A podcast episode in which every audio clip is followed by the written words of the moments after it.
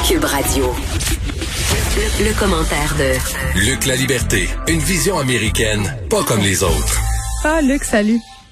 Oui, bonjour. Écoute, on va faire un petit voyage dans le temps. On va prendre le Rapidotron, mais on va rétro-pédaler 125 ans en arrière. Euh, non, mais le jour où la Cour suprême euh, américaine reconnaissait la constitutionnalité de la ségrégation raciale. Écoute, c'est euh, j'aime bien ces, ces, ces, petits moments-là où on peut revenir dans, dans, dans l'histoire pour identifier des moments, des décisions, des dates importantes.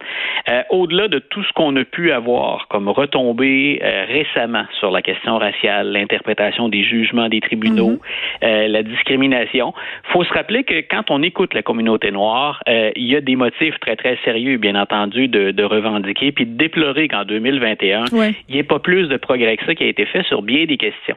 Et ce qu'on appelle aujourd'hui la discrimination raciale, c'est doublé pendant un moment dans l'histoire des États-Unis de ce qu'on appelle la ségrégation raciale. Donc, pour nos auditeurs, la décision de la Cour suprême en 1896, il faut se replacer au 19e siècle après la guerre de sécession, c'est pas parce qu'on a émancipé, libéré les Noirs, puis qu'on leur a reconnu la, citoyenneté et le droit de vote, euh, qu'on va forcer les sudistes à vivre, à partager, bien entendu, l'ensemble des ressources et des services avec la communauté noire. Et ce qui se développe de 1865 jusqu'à 1896, c'est qu'il y a déjà des États qui disent, euh, ben nous c'est dommage, hein, mais il y a comme deux euh, deux sociétés qui vont évoluer en parallèle dans le mhm. Sud, et on se met à offrir des services qui sont séparés aux Noirs et aux Blancs. Euh, on va porter éventuellement cette cause-là devant la Cour suprême, et la Cour suprême, c'est majeur en 1896, dit, nous on reconnaît que c'est constitutionnel, c'est-à-dire que d'offrir que, que deux sociétés évoluent en parallèle dans le Sud, c'est pas anticonstitutionnel tant et aussi longtemps que les services sont séparés mais égaux. Et on devine déjà le punch de l'histoire, c'est que ça ne sera jamais, ça ne sera jamais égal. Et écoute, il faut attendre de 1896 jusqu'à 1954 et 1956. Oui, il y a eu des États ségrégationnistes très très longtemps. C'est ça qu'on a tendance à oublier. Et certains de ces États-là sont encore au cœur de l'actualité parce qu'ils ont passé des mesures depuis la dernière élection qui, qui ont pour effet de limiter l'inscription sur les listes électorales ou l'exercice du droit de vote pour les Noirs. Hmm. Donc, quand on dit qu'il y a une évolution qui est, qui est lente, là, donc la ségrégation raciale, ben, c'est là, c'était la, la, la, facette la plus évidente. Euh, pour nos auditeurs qui sont un peu plus férus ou amateurs d'histoire, ben, 1954, 1956, euh, 1954, c'est d'abord en éducation, donc on va dire qu'il ne peut pas y avoir de ségrégation raciale. Mm. Euh, il faut ouvrir les écoles aux Noirs et aux Blancs. En 1956, c'est un jugement qui fait suite à une manifestation importante et c'est là, je pense, que nos auditeurs vont peut-être avoir des, des, souvenirs d'anciens cours ou de passions qu'ils ont eu en histoire américaine.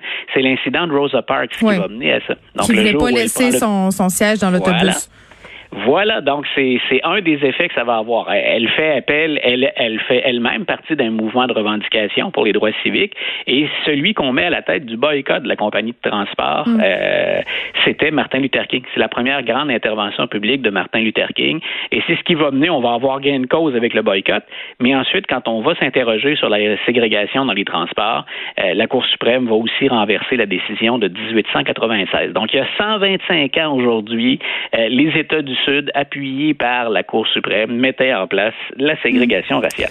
Oui, puis j'ai envie de te dire que la culture américaine dans certains euh, États est encore empreinte de tout ça, malheureusement. Tout à fait. Euh, tout à fait.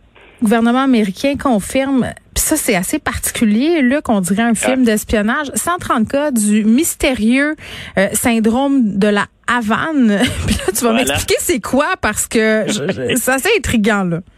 Écoute, j'ai rédigé un petit billet de blog sur le site du journal aujourd'hui en disant je suis pas un amateur de, de, de théorie du complot. Là. Puis habituellement, je m'intéresse à ça quand il y a des rumeurs, mais juste pour aller déconstruire un peu l'argumentaire. C'est divertissant, on va se le dire. Oui, ben voilà, dans, dans certains cas, on passe un bon moment si, euh, si on n'accroche pas trop sur les, sur les détails. Euh, le syndrome de la Havane, c'est un de ces mystères sur la scène internationale qui me fascine parce que c'est particulièrement trouble. Pour expliquer le nom d'abord, la Havane, c'est que les premiers cas répertoriés de ce trouble-là pour les Américains et en même temps pour des diplomates canadiens, euh, on les a identifiés en 2016 à la Havane. Ce sont des gens qui étaient déployés sur le terrain. On travaillait pour l'ambassade américaine ou l'ambassade canadienne. Et on s'est mis à éprouver toutes sortes de problèmes neurologiques, perte de mémoire, nausées, étourdissement, des, des, gens dont on se de, qui étaient en parfaite santé jusque-là. Et là, on se disait, ben, comment se fait-il qu'à peu près au même moment, ces gens-là développent, avec une sévérité variable, des troubles neuropsychologiques. Donc, on, on a rapatrié tout ce monde-là, on s'est mis à enquêter, puis on s'est mis à vouloir trouver les, les sources, bien sûr, de ces, de ces malaises. Et on a évoqué toutes sortes de possibilités. Donc, dans certains cas, écoute, on est allé jusqu'à dire, ben, c'est le chant des cigales ou des grillons qui est tellement fort, tellement strident à certains moments de l'année que ça peut affecter euh, le, le, cerveau humain. Donc, on a euh, évacué cette, euh, cette option-là. On a dit ensuite, ce sont probablement des produits chimiques qu'on qu'on qu'on épand, qu'on répand autour des ambassades, des neurotoxines. Ça a pu affecter les gens, mais plus on enquête, euh, ce qui ce qu'on ce qu'on retient, ce qu'on appelle le syndrome de, de la Havane, mhm. euh, c'est carrément une attaque au micro-ondes. Donc, ce sont ah, des, des, des, des, une attaque au micro-ondes? Oui, ben des émissions basse, euh, De, de, basse, de basse fréquence. Et on serait capable de cibler des, des bâtiments, euh, puis d'affecter les, les, les, habitants de façon très, très localisée. Et je reparle de ça aujourd'hui parce que depuis 2016, on travaille là-dessus, puis il y a même des familles ici qui poursuivent le gouvernement canadien pour dire, vous nous avez mis en, en danger. Euh, donc, on, on, du côté canadien, on travaille toujours là-dessus. Puis du côté américain, ben si j'en reparle, c'est que dans les 139 cas, il y en a trois qui sont arrivés uniquement depuis l'année dernière. Et si j'ai mentionné la Havane, j'ai mentionné Cuba, euh, on en a retrouvé des cas ailleurs sur la planète. Ça a pu être en Europe, ça a pu être en Chine. Et là, ce qui nous amène vers l'espionnage ou vers ce qu'on pourrait appeler des théories du complot ou en tout cas des, des, affaires internationales dont on ne connaît pas tous les dessous, c'est que la technologie qui permet ces attaques micro-ondes, elle a été développée à l'époque de l'URSS. Et l'URSS aurait partagé sa technologie avec des régimes plus proches, bien sûr, de l'URSS. Donc, on peut penser au régime communiste en Chine ou encore, bien sûr, au régime de Fidel Castro. Donc, euh, là, ce qu'on pense du côté américain, que le Pentagone a l'air d'en être pas mal convaincu, c'est que c'est la Russie qui revient à la charge avec ça. Et Dieu sait que la Russie, ben, elle s'invite dans toutes sortes de débats. Et chaque fois que M. Poutine peut faire un croc en jambe à Barack Obama, mm. Donald Trump ou encore Joe Biden, il ne va pas laisser passer l'occasion. Donc, il y a toutes sortes de rumeurs que ça, que ça laisse, que ça laisse planer. Et bien entendu, bon, on a Joe Biden puis la CIA qui sont au cœur de ça. M. Biden ne peut pas arriver sur la place publique parce qu'il n'a pas toutes les preuves formelles. Il ne peut pas arriver puis lancer un pavé dans la mer en disant regardez, non seulement la Russie intervient dans nos élections, mais en plus, euh, elle vise nos diplomates, nos agents secrets puis nos, nos militaires. Puis en même temps, mais M. Biden, il y a quand même 139 euh, personnes et leurs familles qui attendent qu'on rende des comptes. Elles veulent savoir ce que c'est exactement. Et les derniers cas, là, euh, pour bien te montrer, Geneviève, à quel point c'est important, c'est arrivé tout près de la Maison-Blanche.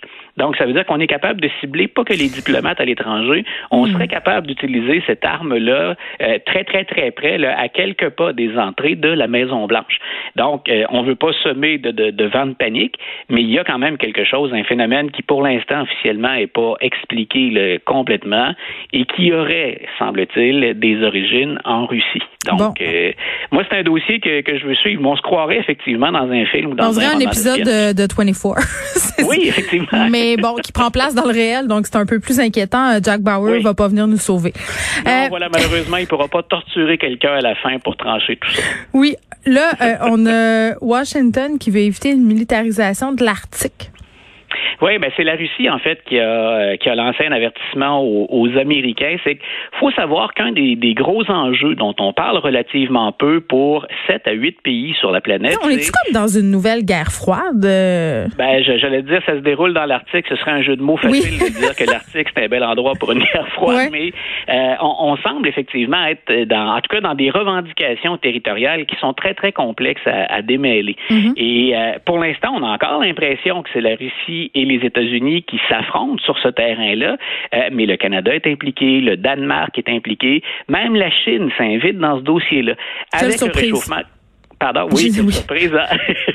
Avec le réchauffement climatique, ce qui se passe maintenant en Arctique devient drôlement intéressant pour la navigation, mais pour l'exploitation de ressources. Pour la Russie, par exemple, c'est le pétrole ou c'est le gaz naturel. C'est 80 du gaz naturel russe qu'on va chercher dans cette région-là de la planète.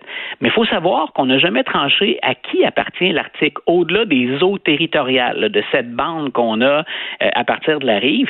Et cette fameuse bande-là, ben, le Danemark et le Canada, par exemple, disent, ben, écoutez, jusque sous l'océan, il y a des plateaux rattachés aux continent. Puis nous, on pense que ces territoires-là nous appartiennent. Euh, au Canada, par exemple, ça explique pourquoi le Canada voudrait absolument financer la construction de deux brises-glaces. Euh, la Chine a déjà financé un brise-glace nucléaire.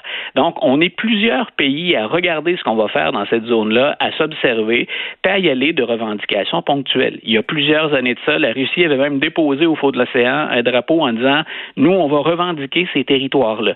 Il faut savoir qu'il y a des conventions internationales, puis que la Russie aille déposer son drapeau ou pas, ça règle pas le, problème. Mais tu as bien raison d'évoquer une nouvelle guerre froide. Pour l'instant, on se regarde. Mais qui impliquerait la Chine aussi, tu sais, c'est ça.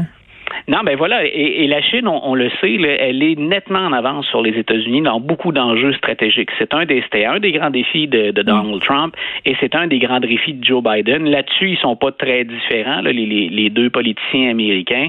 Donc, ils se doivent de protéger ces sphères d'influence-là, puis de répondre à chaque manœuvre ou à chaque geste stratégique de la Chine.